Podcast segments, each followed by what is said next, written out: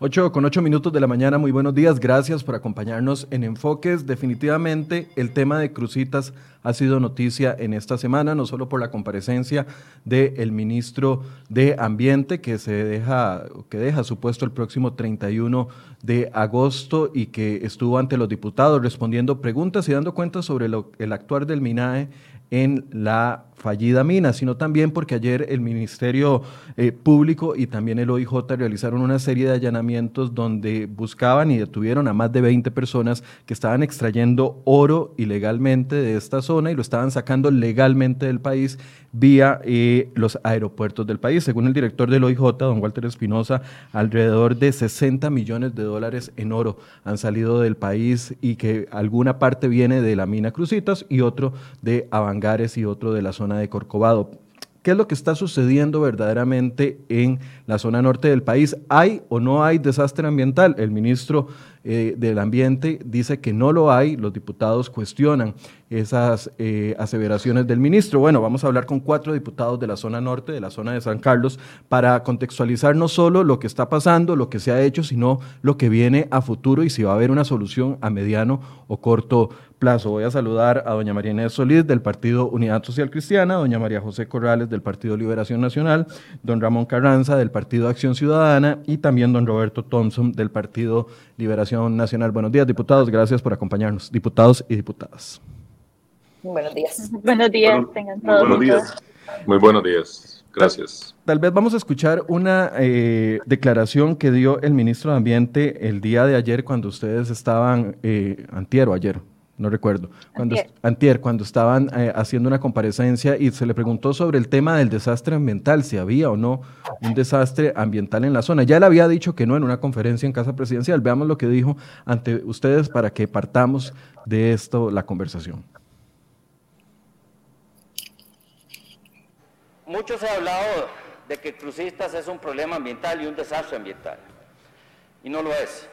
Tenemos un problema ambiental que es serio, pero si lo comparamos con otros problemas ambientales, como por ejemplo el tema de la contaminación del agua en Costa Rica, es relativamente pequeño. El, tema de Crucistas y, el tema ambiental, este, y voy a hablar un poquito sobre el tema de mercurio y el tema eh, forestal, son temas que hemos abordado desde el Ministerio de, Ambiente de una manera integral, no solamente monitoreando, sino supervisando el mismo y este, el daño en las quebradas y los ríos y en la cobertura forestal es de alrededor de un 10% del área total de las 21 fincas que, están, que han sido invadidas y afectadas a través de estas actividades ilegales. Y que en ese sentido, sin duda, el, problema que más debe preocuparnos es, el, es el, uso, o fue el uso del mercurio.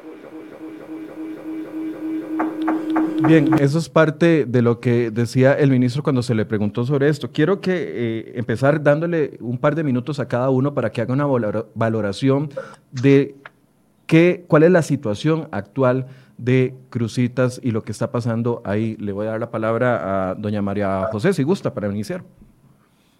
Claro, buenos días tengan todos y todas las personas que nos escuchan esta mañana eh, por medio de eh, enfoques.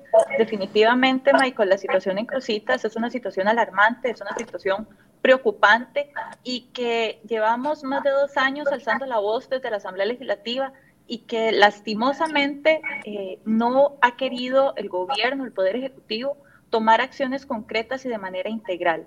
Crucitas tiene una afectación social, una afectación de seguridad, una afectación económica, una afectación en salud y una afectación en ambiente. Todas estas aristas se están viendo afectadas de una manera integral, su población se está viendo afectada, hay prostitución, hay trata de personas, tráfico de armas, hay tala indiscriminada de árboles, contaminación en mercurio, se han encontrado rastros en sedimentos, en animales, en agua, en la vegetación como tal. La malaria, una enfermedad erradicada hace muchos años en nuestro país, se encuentra nuevamente en la zona de Crucitas y es un foco activo de esta enfermedad. Y definitivamente el gobierno sigue creyendo que con operativos LAPA se resuelve la situación.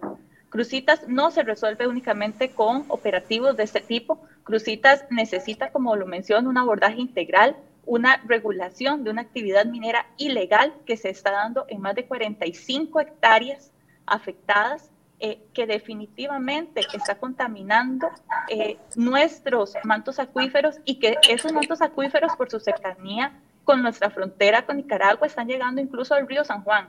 Entonces tenemos que dimensionar la magnitud de la, del tema que es de crucitas y además con lo que nos, eh, nos, nos, levantamos el día de ayer, que son los operativos de allanamiento, se está evidenciando que hay toda una, una banda organizada justamente para hacer todo el proceso del oro y extracción del mismo. Entonces, eh, es hacer un llamado de seguir alzando la voz, pero sobre todo dejar en evidencia lo vergonzoso de la gestión del ministro Carlos Manuel Rodríguez, que definitivamente no ha dado ni siquiera eh, una, una nota de, de aliento o unas palabras de auxilio para esta comunidad que requiere tanto apoyo.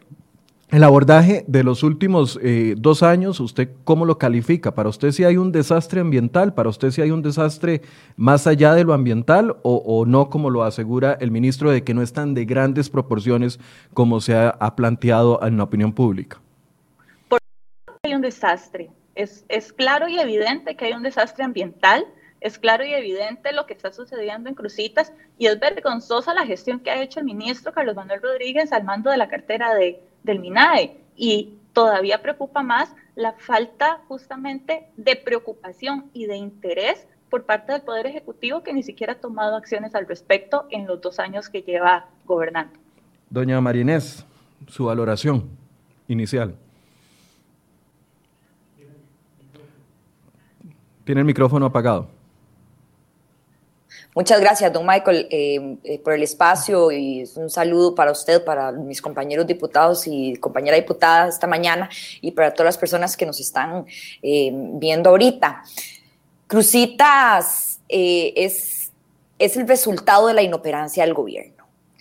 yo creo que después de seis años de gobiernos PAC, lo único que ha sucedido para este sexto año es la gota que derramó el vaso y lo que sucedió ayer, la intervención ayer del OIJ, significa solamente una pequeña parte de lo que realmente está sucediendo. No están contando, no están valorizando, no se está viendo la cantidad de oro que se está yendo para Nicaragua, que además es de la información que manejamos, además es de, lo que se oye en la zona. Cualquier persona que da un paso eh, por la zona, el mismo pueblo, conoce los movimientos que suceden ahí y también eh, que eso sucede a vista y paciencia del gobierno.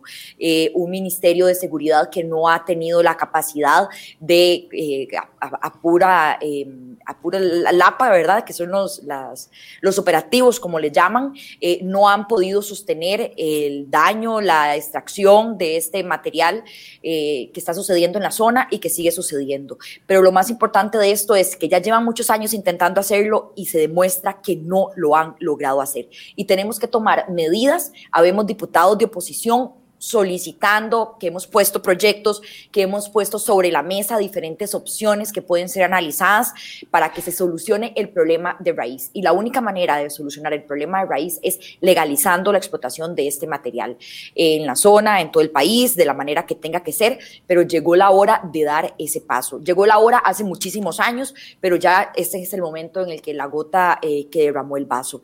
La afectación no es solamente ambiental, eh, a mí me parece que el el ministro cuando habla de que ahí no hay una afectación ambiental, está hablando de otra zona.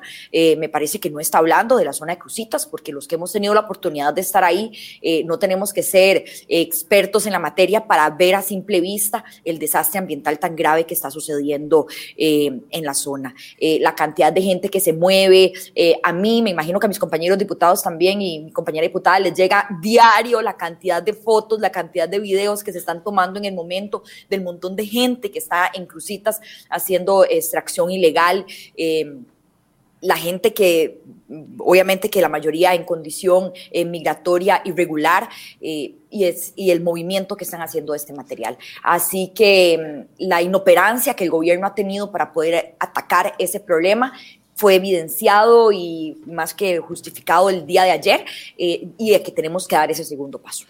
Eh, don Ramón Carranza, del Partido de Acción Ciudadana, la valoración. Las dos diputadas coinciden en que sí hay un desastre ambiental. ¿Usted qué opina al respecto, don Ramón? Buenos días. Bueno, no sé. buenos días eh, nuevamente para mis compañeras diputadas y diputados eh, y para usted. para todos los que nos siguen.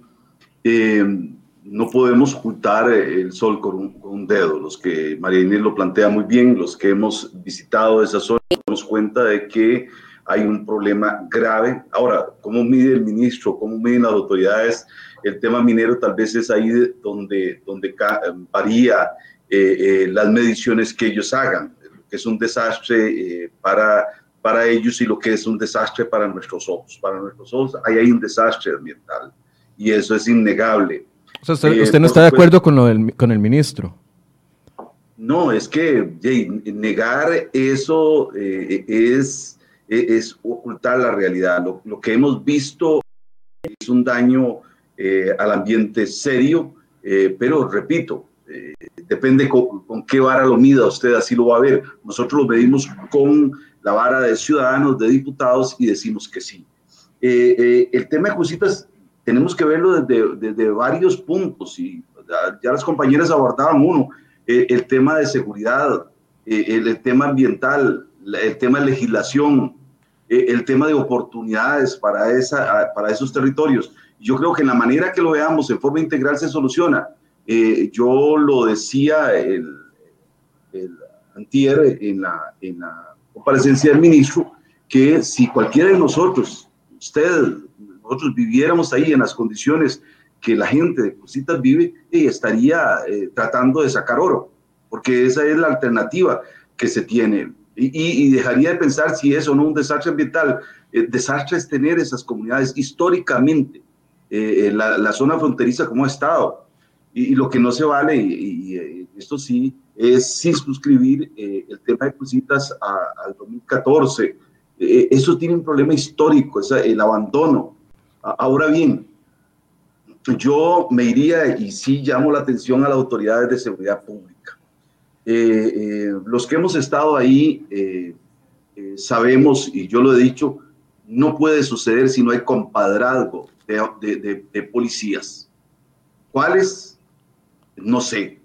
Pero eh, eh, hay túneles, yo cuando fui con María Inés y María José, eh, vimos a, más o menos 100 metros lineales de donde está el campamento, hay túneles de, habían túneles de 20 metros. Y, eso, y eso, no me pueden decir los policías que están ahí que eso no lo ven. Para mover esa tierra, para mover eso, sea para donde sea, se requiere una acción que no puede ser invisible y creo que yo llamaría la atención a las autoridades para decir eh, la parte represiva, pero sí tenemos que eh, darle un poco más de mente a esto y creo que eh, ya nos estamos encaminando los diputados y las diputadas a hablar de opciones. puede vivir Crucitas sin, sin extracción de oro. Creo que ya todos coincidimos en que no. Debemos avanzar en un proyecto.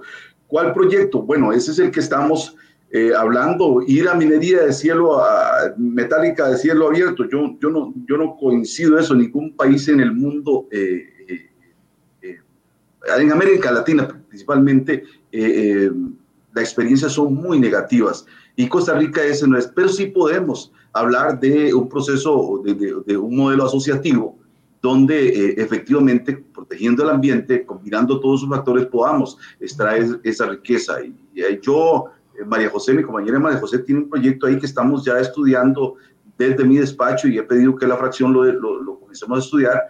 Eh, eh, María Inés tiene otro, para que comencemos a avanzar en, temas que nos competen como legisladores, que es el código de minería y una vez trabajado el código de minería, ir en un proyecto. Ok, ya ahorita vamos a hablar de soluciones porque esto es parte de, la propuesta del día de hoy, no solo hacer un análisis de lo que está sucediendo, sino también en qué se puede solucionar el asunto. Pero quedamos claros entonces, don Ramón, de que usted no está de acuerdo con lo que dice el Ejecutivo con respecto al bajo, lo, lo que le ha bajado el tono el Ejecutivo al tema de crucitas. Usted no está de acuerdo, aunque sea legislador del Partido de Acción Ciudadana no jamás puedo estar de acuerdo. Yo, yo he estado ahí. Es que negar eh, que ahí hay un serio voy a ponerle así para ver a los ojos de nosotros, serio problema ambiental que puede catalogarse como desastre ante nuestros ojos y ante los, las autoridades o los expertos, no tan desastre porque tal vez es, reversible, según eh, eh, ellos tienen varios parámetros, pero ante mis ojos hay un desastre ambiental, hay un serio problema ambiental que tenemos que atender. Don Roberto, una primera valoración para, para pasar de tema. Eh, bueno, muchas gracias. Eh, de nuevo, buenos días a usted, a todos los que nos escuchan, por supuesto a mis compañeras y a mi compañero. Eh, yo diría, en resumen, Michael, que lo que revela esta situación es el doble discurso de un gobierno que se jacta a nivel internacional de este cuidado y protección del medio ambiente por el que ha luchado tanto este país durante tantísimas décadas y que lo posiciona en el mundo como un ejemplo. Eh, y este, la realidad que estamos viviendo en una zona absolutamente abandonada este, y que no ha encontrado, por lo menos en los últimos dos años y medio de esta administración, ninguna respuesta este, a esa realidad. Lo que el ministro este, planteó en el plenario legislativo es realmente vergonzoso. Y a mí realmente este, no entiendo cómo eh, es eh, un ministro de Estado capaz de llegar a aceptar eh, no solo que nos están robando nuestras riquezas naturales, sino también eh, que ha habido una inacción absoluta de, eh, de, parte suya y del despacho a su cargo con respecto a este tema. Esto este, evidentemente es un desastre. Es un desastre, como lo han dicho este, mis compañeras y compañeros, a todo nivel. Yo tuve la oportunidad de estar en Crucitas este, y lo vi eh, directamente y realmente lo que se vive ahí es lamentable y dramático. Y lo peor de todo es que eh, el ministro Rodríguez, que es el responsable evidentemente de esto, eh, llegó al plenario a decir que esto había sido contenido durante los últimos dos años. Esa fue la palabra que él utilizó, que había habido una contención y que la situación era hoy muy diferente a cuando él entró. ¿Cuál es el cambio? Es decir, gracias a las denuncias de las y los diputados, particularmente de las diputadas y diputados de la zona, este, que lo han hecho con una enorme vehemencia al estudio, al reclamo permanente de información, que ha sido difícil, que incluso ha este, provocado que sea necesario plantear recursos de amparo ante la sala constitucional para que se conteste. Gracias a la denuncia de la prensa, a la curiosidad de la prensa, este, es que hoy llegamos por lo menos a una intervención como la que hizo el OIJ este, el día de ayer, y que responde también a un informe que el propio OIJ presentó y que varios medios de comunicación pusieron en evidencia el propio día de la llegada del ministro. De manera que este, es impresionante la forma, eh, con un gran desinterés en que eh, la jerarquía del MINAE ha asumido esta posición.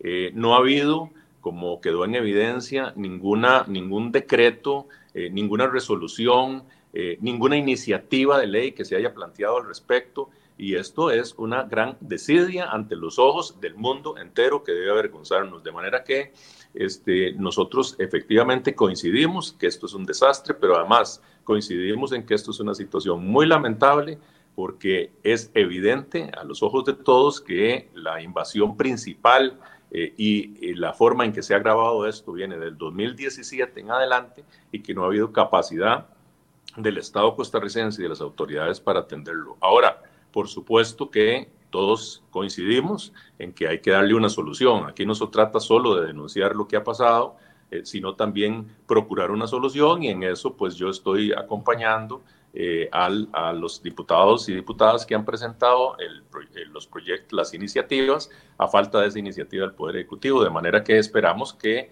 eh, a muy corto plazo podamos tener desde lo legislativo una opción que realmente permita un desarrollo en esa zona que está tan afectada. Ya, casi vamos a hablar de las soluciones, pero es que quería plantear este, este, este panorama porque quiero plantear primero, para que la gente le quede claro, ¿Cuál es la percepción o cuál es la valoración que ustedes hacen sobre el trabajo que se ha hecho hasta el momento y la actitud que tiene el Ejecutivo para abordar este tema? Porque mucho depende de la actitud que tenga el Ejecutivo para abordar el tema. Si el Ejecutivo piensa de que no hay un desastre ambiental y que todo está bajo control, entonces es una maravilla, ¿verdad? Vámonos a vivir a crucitas todos a ese paraíso. Pero si la actitud ahorita es de negación, ahora viene el otro segundo hecho eh, fáctico, real, lo que sucede ayer eh, por parte del OIJ. Escuchemos lo que dijo el OIJ para preguntarles a ustedes, diputados, si lo que está viendo el OIJ es la gran fotografía o es solo una parte de la fotografía del problema. Escuchemos lo que decía el OIJ el día de ayer.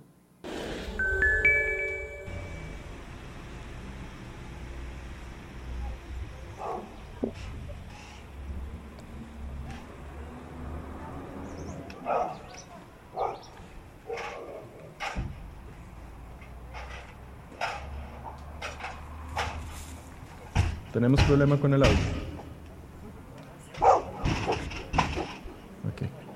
Bueno, ese es el allanamiento que se llevó el día de ayer. Acaba el día de ayer. Eh, fueron en 33 lugares. Hay varias personas detenidas, más de 20. Y eh, esto es en el sector de San Isidro de Heredia. Bueno, parece que no tenemos la inserción del OIJ, pero el director del OIJ decía eh, el día de ayer de que más de 60 millones de dólares han salido, pero por los aeropuertos y que han salido de forma legal. Esa es la fotografía completa del problema, porque ustedes durante mucho tiempo estuvieron diciendo, el oro se está saliendo ilegalmente hacia Nicaragua y de Nicaragua no sabemos cuál es la ruta que llega. Es la fotografía completa, lo del allanamiento. Nos puede dejar tranquilos ver un allanamiento el día de ayer y decir, bueno, ya la banda criminal que se estaba dedicando a esto eh, está identificada y el asunto se acabó. El que guste empezar. Bueno, voy a, voy, voy a empezar. Eh, Michael, me parece que esto apenas... Bueno, por supuesto que no. En este caso... Eh, adelante, adelante.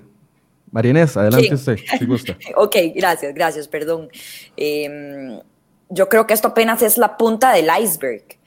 Eh, lo que está, 60, primero, 60 millones de dólares es apenas una proporción pequeña, además de lo que eh, tenemos de conocimiento de que se ha estado extrayendo de ahí. Eh, pero era 197 millones de dólares según la Dirección de Ingeniería y Minas, ¿correcto, doña Marínez? Exactamente, exactamente. Entonces 60 millones de dólares es realmente una, una porción muy, muy pequeña.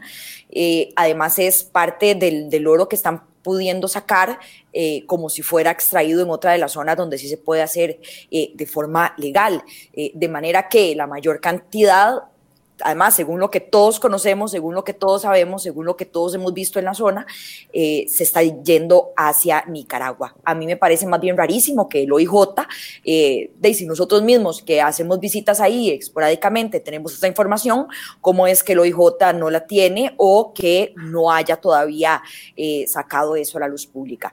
Eh, esto significa una proporción muy, muy, muy pequeña de, de lo que está realmente sucediendo. Doña María José. Yo, sí, yo quisiera agregar que justamente eh, lo que a mí me preocupa es que, según datos de COMEX, del 2017 al 2018 fue cuando se hizo esa extracción legal de 60 millones de dólares. Entonces, eh, legal estamos hablando. Entonces, esa exportación de oro por ese monto específico que coincide completamente con eh, el dato que está determinando el OIJ por motivo de los allanamientos, es algo que no es actualizado, no es la realidad del monto eh, que se está extrayendo actualmente. Y aparte, esos 197 millones de dólares que dice la Dirección de Geología y Minas que pueden estarse extrayendo, estamos hablando también que son datos a eh, diciembre del 2018, febrero de 2019. Y además, haciéndolo mediante una extracción que no tiene una recuperación eh, alta como es lo usual en el oro, que tiene que ser aproximadamente de un 90%, utilizando las técnicas adecuadas. Entonces, evidentemente, 60 millones de dólares es visible para la realidad de extracción que se está haciendo en Crucitas y evidentemente, como eh, manifiesta la diputada Solís, eh, no solamente se hace ese mecanismo de extracción en crucitas, eh, eh, llevarlo a Bangares para procesarlo y exportarlo por el, Santa, por el Juan Santa María, también sabemos todos los vecinos de la zona y cualquier vecino de, los, de las comunidades aledañas, de Llano Verde, Chamorro, de la misma Santa Rosa Pocosol, le pueden decir cómo salen los carros cargados en dirección a la frontera con el material justamente para su procesamiento. Entonces, eh, la, la, situación del allanamiento sí es positivo que se esté eh, hablando del tema, pero no es real con lo que se está extrayendo en la región de, de sí, pero, pero... Ah, bueno, adelante. sí, no, yo lo que iba a decir en adición a lo que han dicho las compañeras es que además esto revela una incompetencia del Estado en materia de controles, en materia de controles este, de eh, la explotación a nivel legal, como dice María Inés, en la zona de, de, de Avangares, del traslado. Es que, vamos a ver, estamos hablando de traslado de toneladas según dice el informe del OIJ y según lo reporta, desde Crucitas hasta Avangares. Eh, y además del procesamiento en Avangares. Es decir, ¿quién controla eso? Eh, y además de la exportación legal a través del aeropuerto, este, a partir de lo que se denomina eh, o, se justifica como oro chatarra, según estaba viendo del, del informe, eh, y que es registrado por una suma de ridícula de 2 mil millones de, colones, según vi ahí, en dos años. Es decir, vamos a ver, aquí hay, no solo hay un problema eh, que tiene que ver con la zona en sí, sino revela un problema país de cómo estamos este, controlando toda esta situación y cómo estamos permitiendo de alguna u otra forma que este, haya una serie de irregularidades que tienen que ver con los controles que debe ejercer el Estado y además con la forma en que se están tramitando estas exportaciones a nivel internacional para de alguna forma legalizarlo. Entonces, de a mí sí me parece que eh, todo esto, este, digamos, nos pone en entredicho eh, no solo este, el tema de crucitas, sino en términos generales lo que está ocurriendo con nuestra institucionalidad, que eh, de hay que decirlo como es, ha sido inútil para atender esta situación. Eh, y por eso nosotros calificamos este, la comparecencia del ministro como vergonzosa, porque además este, no puede quitarse el ministro la responsabilidad que tiene, él es el jerarca. Y ahora, eh, pues en pocos días abandona su cargo, se va a ejercer un cargo a nivel internacional de mucho prestigio, evidentemente, en donde representará al país y como yo le digo, arrastrará dentro en su maleta y en su legado este, pues la forma incompetente en que no se pudo coordinar todo este esfuerzo, que además revela por parte de otra serie de autoridades públicas una gran ineficiencia, una gran incompetencia para controlar esta situación. Don Luis, don Ramón. Eh, a ver, para mí lo que también ha salido a la luz es eh, que hay aquí, se dijo de, voy a poner, abrir comillas, empresarios, eh, han estado tratando de eh, decir que es que todo el oro se va para Nicaragua y esto lo que vino a demostrar es que eso no era cierto. Eh, si bien se van algunas pequeñas cantidades, pienso yo, para Nicaragua, el gran grueso está pasando hacia Costa Rica y como lo dijeron, está saliendo hasta Bangares. O decir, no es que eh, los, los, nicaragüenses son, los nicaragüenses son peones y ahí sí establecidos peones de algunos empresarios, y abro otra de las comillas, eh, lavadores de dinero también, que eso fue lo que planteó la fiscalía también, de, el delito de lavado de dinero eh, en medio de esto. Y, y, lo más grave, más grave, e, es que, y ya, yo lo he venido señalando, ya es hora de que las autoridades digan quiénes son, porque eh, aquí se habla de los empresarios y dice, hay lavado de dinero y son todos, eh, como está sucediendo también con el sector piñero. El cargamento de, de, cocaína dice el sector piñero y no dice quiénes son. No hay un solo allanamiento a una planta empacadora en San Carlos después de más de 7 toneladas de cocaína. Eh, lo mismo podría pasar con el oro. Hablan de, de empresarios, de gente que está lavando, pero eh, no, no, dicen quiénes son, por lo menos para que en realidad se puntualice las investigaciones y se señale responsables para que eh, podamos, aquí se habla y, y, a, nivel de pueblo se dice quiénes son los compradores de oro eh, de la zona. Y esos no son los que se van a meter entre un hueco. Eh, esos son los que tienen toda la parte logística, sí. Pero bueno, en ese sentido yo, yo planteo el tema de seguridad como un tema grave, sí, que nosotros también tendremos, que ver el tema de presupuestos. Yo sé que las autoridades de seguridad pública trabajan con presupuestos muy pequeños, sobre todo ahora en medio de la pandemia, cuidando esa gran frontera, pero eh, eh, eh, igual que en Hacienda, decía el ministro de Hacienda que los funcionarios de Hacienda deben cambiarse a menudo por lo mismo que se cambian los pañales. Y yo creo que las autoridades en la frontera, los jefes policiales en la frontera, ya es bueno que Wando salga de, jefe de policía de fronteras en esa zona. sobre, él, sobre él caen muchos cuestionamientos y yo sí lo digo con nombres y apellidos. Señor ministro, es hora de que cambie a eh, Obama como jefe de la Policía de Frontera. Es dañino para la seguridad y para la eh, eh,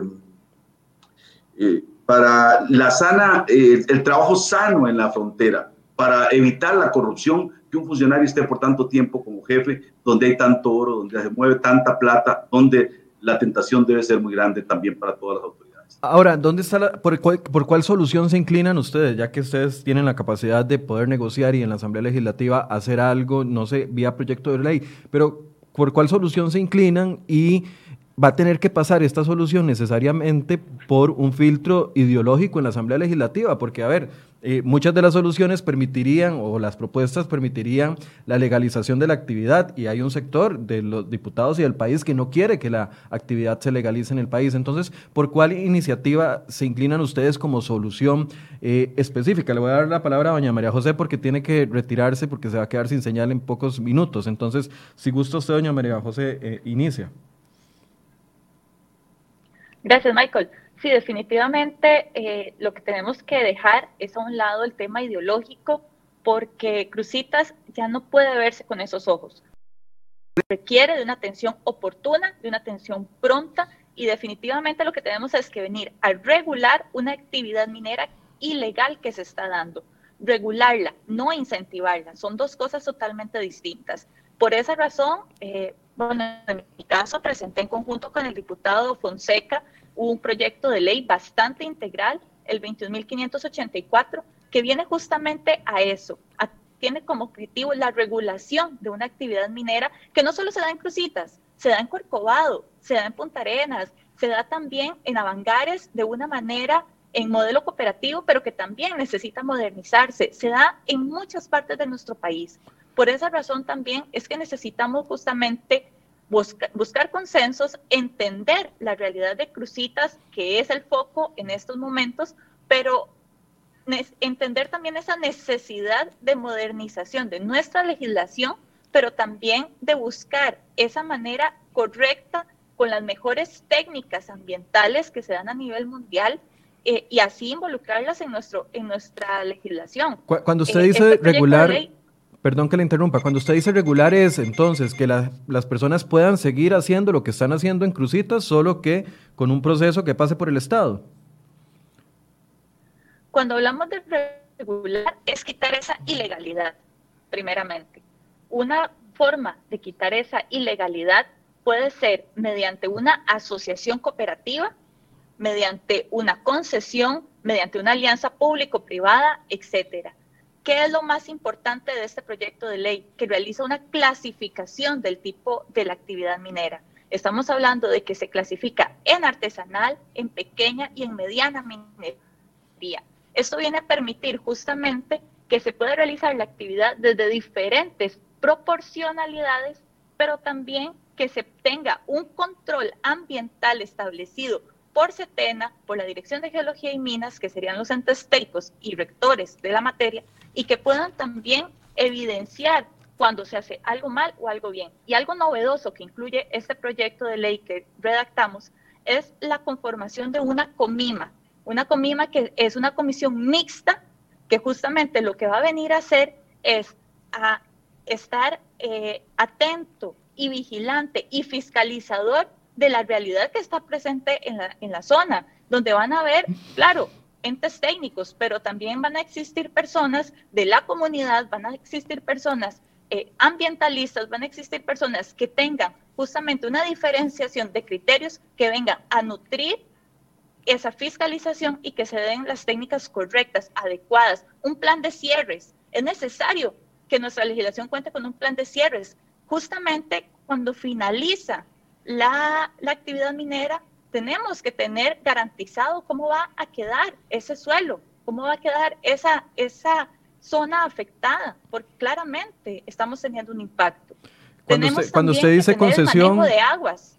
Perdón, cuando usted dice concesión, entonces sería como lo que ya, eh, por la experiencia que ya pasamos con, con Infinito Gold, ¿o no? Es que depende, Michael, porque depende de la cantidad de toneladas que se vayan a extraer. Si nosotros consideramos que mediante cooperativas asociativas se pueden realizar la extracción, perfecto, pero lastimosamente el oro es tanto y está tan superficial que mentira que una cooperativa va a tener la capacidad económica para llegar a hacer una planta de procesamientos, una planta de beneficio, y aparte eh, poder cumplir con todo el control de, de cierres que se requieren y el plan de mitigación ambiental. Entonces, Ahí depende de la cantidad de toneladas, por eso es tan importante lo primero que dije, la clasificación de la actividad minera es uno de los ejes principales y más básicos que tiene el proyecto. Viene a permitir justamente que según esa cantidad de toneladas, así se requiere evidentemente la capacidad económica y por ende eh, se puede hacer mediante una cooperativa, mediante una asociación o mediante una concesión, porque evidentemente se necesita el capital de una empresa. Eh, el que guste continuar. Si me lo, si me lo permiten, tal vez para... para eh, yo, yo, sí creo que la, la, solución al tema de crucitas eh, debe, debe de ser más integral. A ver, la historia de estas comunidades es que han sido abandonadas eh, por todos los gobiernos. Por eso hay veces, y yo lo decía al inicio de esta conversación, tenemos que echar para atrás. Los desastres ambientales en Crucitas no son de ahora. El gobierno del doctor Oscar de Sánchez se devoraron 194 eh, hectáreas de bosque virgen en, pocas horas, eh, con el compadrazgo del gobierno y, todos sabemos los procesos judiciales que han venido. Es que Crucitas tiene una historia que marca gobiernos, el gobierno de Miguel Ángel Rodríguez, la sala constitucional eh, se trabaja bajo una mala gestión, marca todos los gobiernos. Pero si nos ponemos a ver de quién es la culpa, no buscamos la solución integral. Por eso, avanzar en, en procesos de en tema de legislación me parece perfecto. Pero tenemos que ver cómo atendemos el tema inmediato de estas comunidades, vías de comunicación, y ahí hemos estado trabajando para eh, llevar el asfaltado a Copedega, eh, eh, Moravia, llevar agua potable de Santa Rosa de Pocosol a, a, Moravia, se han estado explorando en el caso de Crucitas, pozos que han salido algunos contaminados, en fin, eh, cómo llevamos salud, cómo llevamos educación, cómo llevamos alternativas de producción, cómo encadenamos a los que están produciendo, porque la mina, la mina sigue siendo una parte del desarrollo de, la zona fronteriza, cómo legislamos el tema de, de, milla fronteriza, eh, que, es un tema que, está ahí pendiente y que no, que no hemos querido meternos eh, dándole la espalda a una realidad de gente que tiene 100 años, la historia de familiares de 100 años de, vivir en esa frontera produciendo. Eh, don Ramón, pero digamos, para toda esa solución integral, para eso está el Estado, para eso está el gobierno. O sea, podría estar aplicándolo y podría estarlo haciendo bien si quisiera en este momento, pero es que por eso empecé por la negativa del Ejecutivo de asumir la responsabilidad del problema, porque si el Ejecutivo quisiera hacer las cosas bien, las podría estar haciendo bien en este momento. Podría tener un contingente adecuado. Podría, digamos, para la, para la solución inmediata, me refiero yo, y para lo otro, ¿Cuál es la posición, digamos, de ustedes? Bueno, primero legislar y cambiar el código de minería. Permitir la actividad. trabajar con un código de minería que, que solo le da al Estado el 2% de, de, de, una riqueza como es el oro. Por, eh, y que las empresas vengan a, a, decir que con la generación de empleo eh, y, y, que con los impuestos que paga, como paga cualquier otra empresa, ya se justifica. Eh, la historia de, países que han sido exitosos en minería, como Canadá, como Estados Unidos, hablan de 60-40, cuando el 60% es para una empresa y el 40% es, es, para el Estado. Nosotros tenemos que ser ambiciosos. Si la riqueza es de todos, tiene que quedar para todos los, los, los, los costarricenses. Y entonces, eh, eh, esa es una tarea de nosotros los legisladores. Yo por lo menos ahí estoy, ya hice un mapeo de todos los proyectos que tienen que ver con minería y, y si no, lo vamos a plantear eh, cambiar ese canon. Eso es que es ridículo. Y ahí sí el ministro tenía razón. Dice que antes regalábamos el oro y ahora nos lo están robando. Y es cierto, porque lo regalábamos por un 2%. Eh, es que no se justifica. Entonces, hay tareas que nos competen a nosotros como legisladores. Bueno, que ya María José está hablando, María Inés también está, está poniendo alternativas y que nosotros también tenemos que poner las alternativas para legislar para también otorgar, otorgar recursos. Por eso, usted, usted... 37 funcionarios se encargan de supervisar el, tema de minería en todo el país. Con esos recursos se puede hacer una gestión. Es ilusorio pensar que 37 personas para todo el país eh, eh, puedan eh, realizar una tarea de eso. Bueno, eso pasa por presupuesto y, nosotros estamos de acuerdo en inyectar presupuesto en energía de minas. Sí. Ramón, con permiso y perdón que, que meta, meta la cuchara un segundo justamente ahí tenemos que tener claro algo. Modelos como Canadá no se asemejan a nuestro país, a nuestra realidad. Nuestra realidad eh, puede asemejarse un poco más a República Dominicana que a Panamá, que son ejemplos de la región con, nuestras, con condiciones muy similares eh, en clima que, que son las que tenemos que valorar. Y también volvemos a lo mismo, el tema de si queremos incentivar el modelo de extracción o si lo que, lo que queremos es regular una actividad ilegal que se está dando.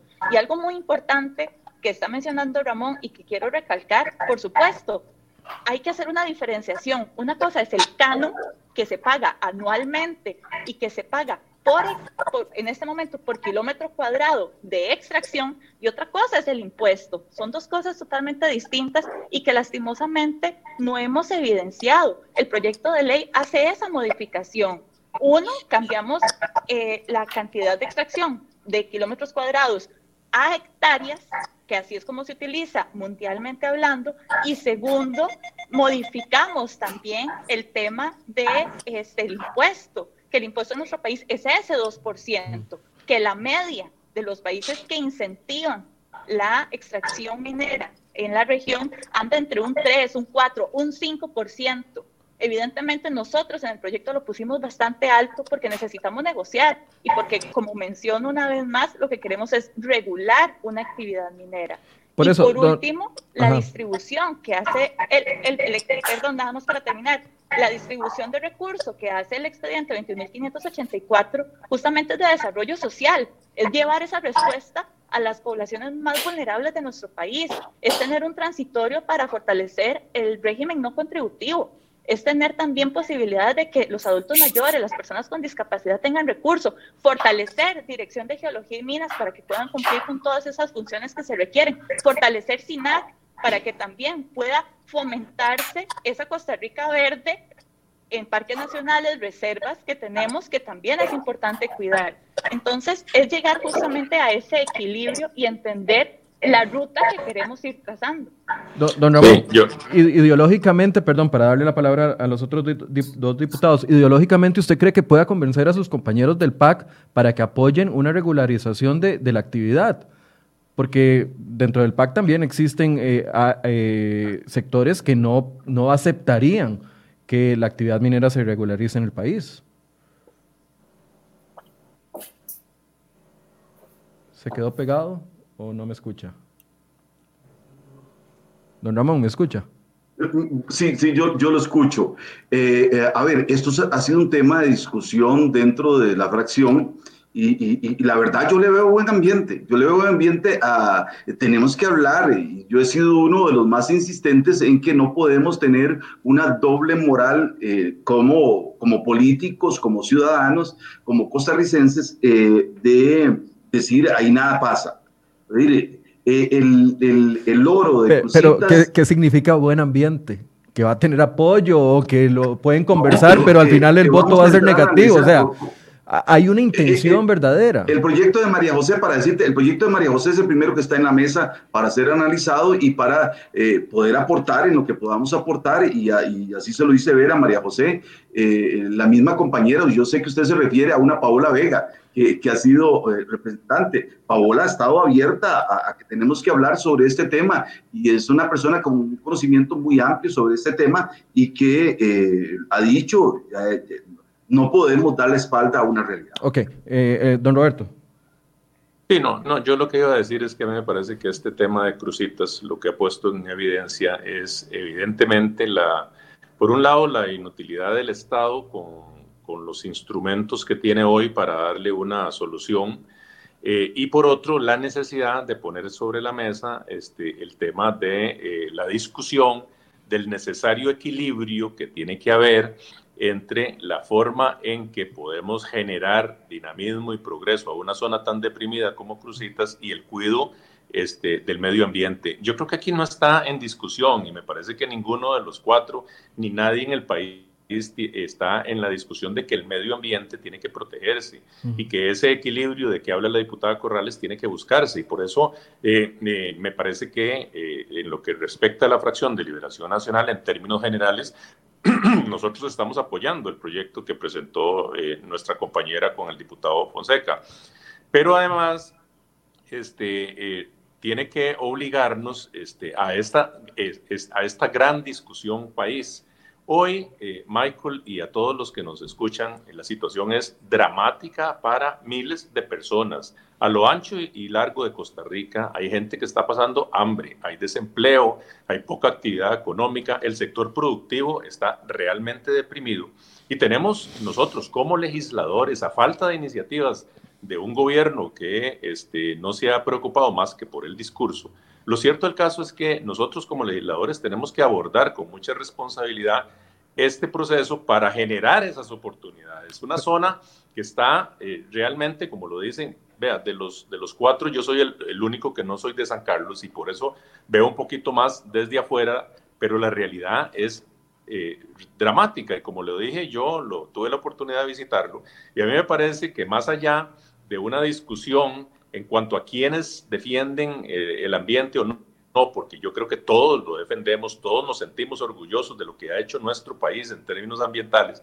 Lo que tenemos que generar desde la Asamblea Legislativa es un proyecto de ley que permita la regulación, como lo dice la diputada Corrales, de una situación eh, irregular que se está viviendo en este momento, pero que además le dé oportunidad a toda la zona de un desarrollo sostenible y equilibrado, eh, aprovechando todos esos beneficios que tiene. De manera que este, yo creo que sí, es un momento en que tenemos que legislar, es un momento en que tenemos que abordar el tema. Dichosamente, toda esta discusión eh, que ha puesto sobre la mesa este desastre que se ha venido viviendo, sobre todo en los últimos tres años, este, nos hace reflexionar acerca de una realidad que estaba por ahí escondida, que lo veía la gente de la zona, que el país no tenía conciencia de la gravedad y que nos obliga en las circunstancias actuales de tanta depresión desde el punto de vista laboral a buscar una solución integral.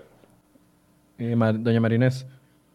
Muchas gracias, muchas gracias, don Michael. Sí, eh, más bien gracias por traer este tema ideológico eh, sobre la mesa. Me parece que esto es medular porque la razón por la que estamos en esta consecuencia ahora es justamente por decisiones ideológicas que se tomaron en algún momento y los movimientos que fueron mediamente ideológicos. Entonces, eso ha sido la consecuencia de lo que sucedió hace 16 años, creo, 10, 14, 16 años, tal vez eh, María José y, Roberto tienen mayor exactitud de lo que sucedió eh, con la prohibición eh, de la minería a cielo abierto.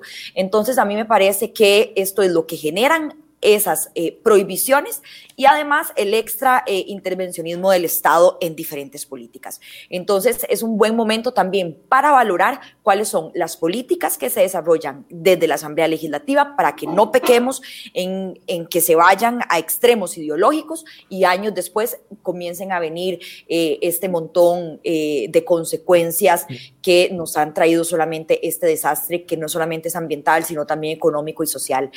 otro punto importante con relación a esto es eh, recordar la gran pobreza que vive la zona, el gran olvido que tiene la zona, eh, y no solamente la zona de Crucitas o la zona de Cutris, sino eh, todas las zonas aledañas del país. muchísimos años de gobiernos pensando solamente en el Valle Central, preocupados únicamente en el desarrollo del Valle Central, como si Costa Rica empezara en el aeropuerto Juan Santa María y terminara... ahí entrando a Cartago y ahí en adelante el resto del país importa poco. Entonces, eh, me parece que también es importante hacer ese llamado al gobierno de tomar atención y darle la importancia que requieren las zonas periféricas del país. Por eso suceden tantísimos eh, tipos de, de situaciones eh, irregulares, ilegales, porque están concentrados solamente en desarrollar, en, en preocuparse, en darle seguridad a una zona del país, que no significa que eso sea Costa Rica. Pero entonces ustedes también se inclinan por la, por la eventual regularización de la actividad, o sea, que se permita la actividad, ya sea vía concesión, ya sea cooperativas o ya sea de forma artesanal. Los cuatro en eso sí están de acuerdo. Sí, yo, creo... Eh, yo creo que aquí lo importante eh, en este momento es eh, pues legalizar nuevamente la minería, que, que, este tema puede avanzar y en adelante me parece que es un trabajo también que le corresponde al Estado buscar la manera en la cual se va a hacer, si ya va a ser por concesión, eso, eso me parece que es un tema eh, que debería ser más vía reglamento. Eh, mm. si, sale, si sale de una vez vía ley, pues perfecto. Eh, a eso también me quería referir unos, unos, unos, segunditos. si el proyecto de la diputada Corrales es el que va avanzando y es el que tiene acuerdo, pues yo me voy a amarrar las mangas y voy a trabajar también porque ese proyecto sea una realidad. aquí lo que tenemos que hacer es estar todos trabajando de la misma línea porque nos quedan menos de dos años para solucionar esto. No sabemos qué, no, qué va a pasar en la siguiente Asamblea Legislativa. Eh, nos quedan además muy pocas sesiones eh, ordinarias, pocos meses de sesiones ordinarias, eh, gracias también al cambio de los seis meses y seis meses de sesiones ordinarias y extraordinarias seguidos. Vamos a perder sesiones ordinarias y de ahí vamos a necesitar también mucho apoyo y tener al gobierno metido en la idea de que tenemos que trabajar en esta regulación, porque si no se nos va a ir lo que queda del gobierno y nos vamos a quedar una vez más sin haber eh, legalizado la minería. Eh, esa era, mi, era mi pregunta. Y ojalá, nada más, Michael, y, ojalá, este, eh, digamos que el próximo ministro o ministra de Ambiente se quite la venda de los ojos con la que ha trabajado don Carlos Manuel durante estos dos años porque realmente eso que dice Martínez es fundamental. Eh, pues de, eh, igual que en otros temas, eh, ha habido una ausencia notoria y evidente de las autoridades del gobierno en relación con estos temas. Ha habido una escasa participación y escasa, por no decir nula, iniciativa de parte de las autoridades del gobierno que tienen que acompañar este esfuerzo, por Dios. Eh, este, lo hemos visto en temas de reactivación, en los temas hacendarios, pero también particularmente en los temas que tienen que ver con este desastre. Eh, nosotros no hemos visto, y me corrigen los compañeros, incluso Ramón, a Ramón le consta, al ministro de Ambiente trabajando, a las autoridades de Ambiente trabajando fuertemente de la mano de los diputados para buscar cómo entrarle a este asunto, porque esto no es un asunto este, de partidos políticos, ni de, como lo decía bien Ramón, de echarnos la culpa unos a los otros y desgastarnos en esa discusión. Es un tema que existe, que nos avergüenza a todos, que es un desastre y que tenemos que abordar de una manera integral para poder darle una solución. Eso es lo que al costarricense le interesa, pero más a los habitantes de la zona allá que les interesa. De manera que yo creo que aquí, este, ojalá que la nueva autoridad que asuma la jerarquía del MINAE, este, sea una persona abierta, que realmente entienda de esta situación y que se involucre directamente, como tiene que ser, en la formulación de esas respuestas que necesita el país. Claro, es que el primer paso para, para, una solución es reconocer el problema. Si no se quiere reconocer el problema y si no se quiere dimensionar el problema, claramente eh, no se va a llegar a, ninguna solución. Muy mediocre, una... Eh, una posición del ministro que dice, antes cobrábamos el 2%, el 2 y ahora lo regalamos, de mejor nos hubiéramos quedado como antes cobrando en lugar de hacer el semejante desastre que hicimos. En todo caso, ven ambiente para cerrar, ambiente político para solucionar esto, porque ya sabemos, estamos en agosto, eh, yo no veo un proyecto de ley que esté tan consolidado y consensuado como para poderse discutir y aprobar en corto plazo. Ustedes ven una posibilidad, ya el otro año, y incluso antes del otro año va a empezar campaña política, y ya se nos fue esto. ¿Ven realmente, hacia conciencia, una solución a corto plazo, o al menos a corto, plazo en un proyecto de ley que, que logre eh, regularizar la actividad. Y un cierre para cada, cada uno. A ver, a ver, si me permite, yo, yo creo que la situación empuja hacia ello. Eh, eh, cada vez nosotros también somos más responsables si no actuamos.